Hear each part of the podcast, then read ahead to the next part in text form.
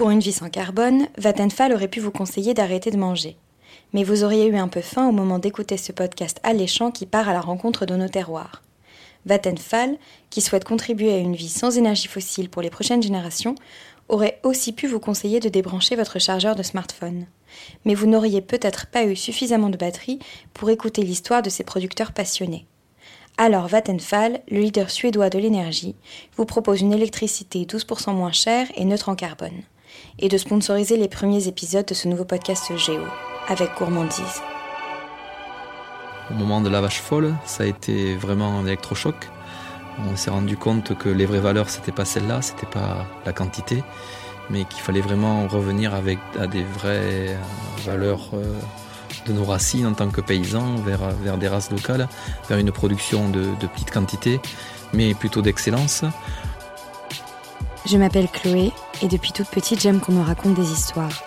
La gastronomie est une des plus belles histoires françaises. Une histoire de famille et de tradition. Une histoire de recommencement. Pour Géo, je vais à la rencontre de ceux qui font la variété du terroir français, de ceux qui portent au quotidien la fierté de leur région.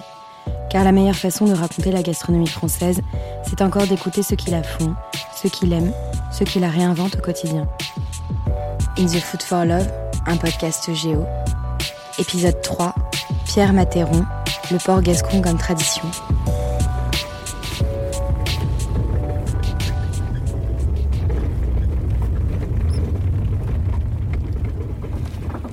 Pour ce troisième épisode, je suis partie à la rencontre de Pierre Matéron, éleveur des très rares et très célèbres porcs noirs de Bigorre, à la Serate, dans le Gers.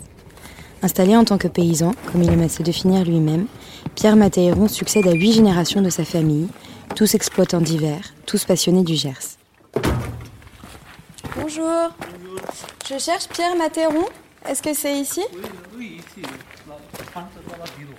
C'est en reprenant l'élevage de bœufs de son père qu'il a décidé de diversifier l'exploitation, en y réintégrant le porc noir gascon, race très ancienne au bord de l'extinction. En voiturette, nous partons en exploration des plus de 40 hectares où évoluent ces porcs noirs. Je vais juste l'appuyer. Là, si jamais ça bouge. Ouais. Sur cette ferme familiale, mon grand-père était viticulteur, mon père était négociant en bestiaux. Euh, il achetait, il revendait des vaches. Je me suis installé en 89 en, en sa compagnie. L'objectif, c'était, euh, comme on m'avait formé à l'école, comme mes parents m'avaient formé, c'était vraiment partir sur un modèle industriel qui m'a m'a mené droit au mur. Et la reconversion a été, faite sur de l'élevage de porc nord gascon et de la vache gasconne avec un troupeau, mère, des troupeaux de, races inscrites, que ce soit au niveau des cochons, au niveau des vaches.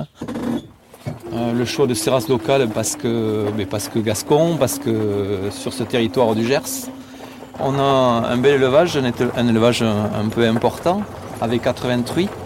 Mais ce qui est grand à la maison, c'est la surface sur laquelle on les élève, avec aussi la particularité d'avoir vraiment une maternité en pleine nature. La maternité en plein air de Pierre Matéron est unique en France. Elle se présente comme un pré, avec une partie sous bois, où une trentaine de petites maisons abritent chacune une truie. Les porcelets têtent leur mère ou une autre truie, courent entre les maisonnettes et jouent dans les sous-bois. Une fois sevrés, les porcelets sont transférés dans le champ voisin où ils peuvent se nourrir eux-mêmes de seigle, d'orge, de châtaigne et de glands. On, a élevé nos animaux vraiment dans, dans leur espace naturel.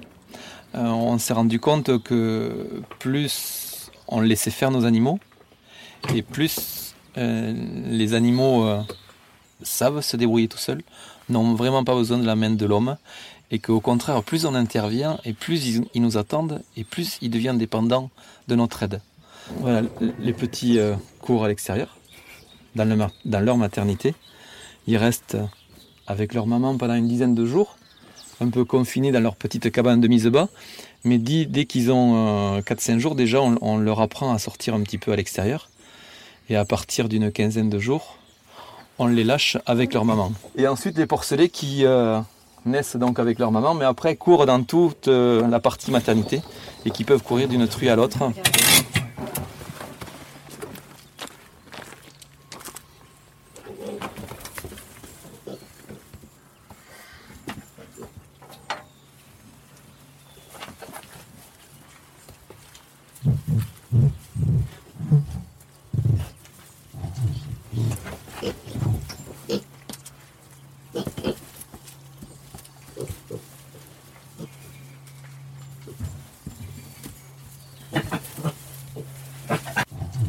On s'est aperçu que le fait d'être isolé dans une seule cabane, on avait quelques soucis avec les premières mises bas. Alors on s'est mis à construire des petits chalets où on mettra deux truies dans chaque cabane pour que justement elles se rassurent de l'une à l'autre, elles aient une communication qui leur est très importante. On a des, animaux qui sont élevés en pleine nature, ils, vivent en lot, ils vivent, on va dire, en bande si vous voulez, avec des meneurs et des menées, mais ils ont besoin des uns des autres pour exister. Et les truies aussi ont vraiment besoin d'être en compagnie de plusieurs, de truies pour être, rassurés et pour que tout se passe du mieux possible. Parce que c'est des, cochons qui, qui, communiquent énormément, qui discutent énormément. Donc le, fait qu'il n'y ait, pas du tout de concentration, on on n'a pas l'obligation de couper les dents, de couper les queues à nos porcelets. Durant toute la journée, plutôt que de se mordiller, eh ils jouent, ils jouent après, après les insectes, après les papillons. Ils grignotent tout ce qu'ils peuvent grignoter. Donc tout, cet élevage d'aussi longue durée nous demande euh, de, l'économie sur la nourriture. Ben, ça tombe bien, parce qu'ici en Le Gers, on a beaucoup de place. Donc euh, c'est pour ça qu'on a un élevage aussi grand, sur autant de surface, et que le cochon, dès qu'il se réveille en pleine nature, son réflexe c'est de se réveiller, de chercher, de fouiller, de se nourrir naturellement de tout ce qu'il trouve. Quand on les élève, on prend autant plaisir, nous en tant que, que paysans, que eux en tant qu'animal, dans un élément qu'on leur a construit, qu'on leur a permis de, de, construire autour de nous. C'est une race de notre territoire, du port nord-gascon, que nos ancêtres ont conservé longtemps parce que c'était un animal qui était vraiment adapté à, son environnement, c'est-à-dire qu'il trouvait suffisamment de nourriture tout au long de l'année sur ces territoires où, sur lesquels il était élevé, que derrière il y avait euh, une petite main d'homme qui savait façonner ces produits avec un affinage d'une longue durée. Euh, l'élevage ne s'arrête pas au moment où on tue nos animaux, c'est que après, on prend soin de nos jambons qu'on va affiner deux ans à deux ans et demi, avec un savoir, un savoir-faire ancestral ici, qui est de l'affinage de charcuterie, grâce à, nos Pyrénées, grâce à ce climat qui est très très favorable à la salaison. Donc ça, ce n'est que la main de l'homme, la main de l'artisan, qui peut un à un palper les jambons, les tâter, les respirer et les voir pour savoir ce qu'on doit en faire des racines, c'est très important de, les conserver et, aussi de, conserver ce patrimoine et d'être capable de, le transmettre de génération en génération. En effet, Pierre Mateiron m'a confié que ses enfants avaient récemment choisi de revenir à la ferme après leurs études pour reprendre le flambeau, devenant ainsi la dixième génération de Mateiron à la ferme de La Roche. Cette qualité-là de, produit, elle ne peut pas exister si, euh, si euh, avant d'être transformés, nos animaux n'ont pas vécu une belle vie. C'était important. C'est un produit exception si c'est bien fait, si c'est bien élevé, si c'est bien transformé.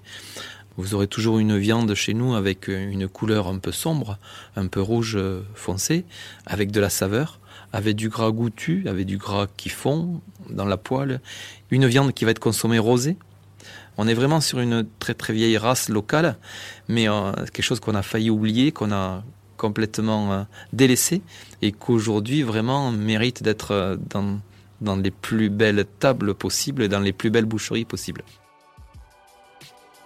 Une des meilleures recettes de porc noir. Moi je pense que c'est c'est autour du gras. J'adore ma ventrèche. C'est un produit qui, si c'est tranché très très fin, devient très subtil, très léger, très soyeux, vraiment excellent en saveur. Alors des coquilles Saint-Jacques, même si c'est pas un produit d'ici, mais des coquilles Saint-Jacques snackées et juste, mais juste une fine tranche de ventrèche, mais vraiment translucide, de la finesse qu'on soit capable de lui faire, déposer délicatement sur une coquille Saint-Jacques, ça fond sur la coquille Saint-Jacques, ça disparaît sur la coquille Saint-Jacques en l'assaisonnant et en la parfumant. Pierre Mathéron, c'est la passion des animaux, de la gastronomie et du Gers. On sent en lui autant d'amour pour sa terre que pour ses porcs, autant d'exigence pour son exploitation que pour son jambon. Pierre Mathéron m'a confié qu'il apprenait au quotidien de ses cochons, de leur douceur et de leur vivre ensemble. C'est sans doute à cela que l'on reconnaît un paysan accompli, ancré à sa terre, fier des traditions d'élevage propres à son terroir et toujours prompt à apprendre de ses animaux, à évoluer aux côtés de sa terre.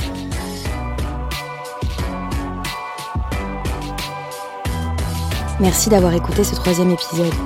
Vous aussi, en commentaire, Racontez-nous vos plus belles histoires autour du terroir français et soufflez-nous les noms de potentielles prochaines rencontres. Enfin, n'hésitez pas à noter ce podcast et à en parler autour de vous. À très vite.